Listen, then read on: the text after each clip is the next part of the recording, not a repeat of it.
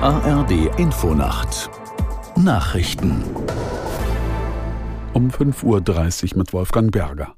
Im norditalienischen Venedig sind bei einem Busunglück nach Behördenangaben mindestens 21 Menschen ums Leben gekommen. Zudem gäbe es mehr als 20 Verletzte, von denen viele in Lebensgefahr schwebten. Unter den Opfern sollen demnach auch mindestens eine Deutsche sowie Franzosen und Ukrainer sein. Bürgermeister Bruniaro teilte mit, ein Bus sei von einer Brücke gestürzt und habe sofort Feuer gefangen. Er befand sich auf dem Rückweg vom historischen Zentrum Venedigs zu einem Campingplatz. Bundesaußenministerin Baerbock sprach ebenso wie die italienische Ministerpräsidentin Meloni den Angehörigen der Opfer ihr Beileid aus. Der geschasste Vorsitzende des US-Repräsentantenhauses McCarthy will nicht erneut für den Posten antreten. Eine Mehrheit der Parlamentskammer hatte zuvor dafür votiert, McCarthy als Vorsitzenden abzusetzen, auf Antrag des rechten Hardliners Gates.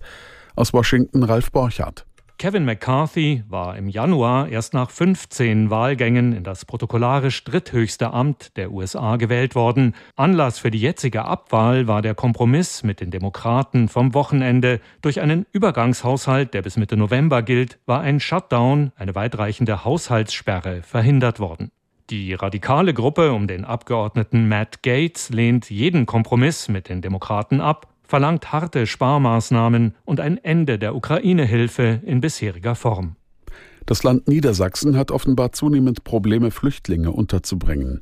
Der Präsident der Landesaufnahmebehörde Dieker sagte der neuen Osnabrücker Zeitung, fast alle der 10.000 Plätze seien belegt. In den Einrichtungen kämen nun auch wieder Zelte zum Einsatz. Außerdem würden etwa Büros zu Schlafräumen umfunktioniert. Bei Bürgerversammlungen werde deutlich, dass große Teile der Bevölkerung nicht mehr bereit seien, die jetzige Herausforderung nach der Flüchtlingskrise 2015, nach Corona und nach dem Ausbruch des Ukraine-Krieges zu meistern, so Dika. Mehr als dreieinhalb Jahre nach dem Beginn der Corona-Pandemie startet heute der Prozess gegen zwei Schlüsselfiguren der Maskenaffäre in Bayern.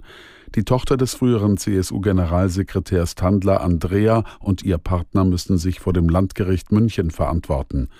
Tandler wird Steuerhinterziehung in drei Fällen sowie ein Subventionierungsbetrug vorgeworfen. Sie soll unter anderem fällige Einkommenssteuer nicht bezahlt haben.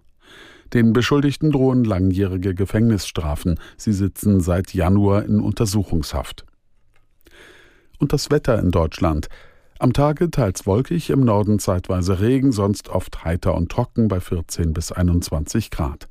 Und die weiteren Aussichten: am Donnerstag im Norden Schauer, sonst heiter und trocken, am Freitag viel Sonne und trocken, im Norden einzelne Schauer bei 14 bis 22 Grad. Und das waren die Nachrichten.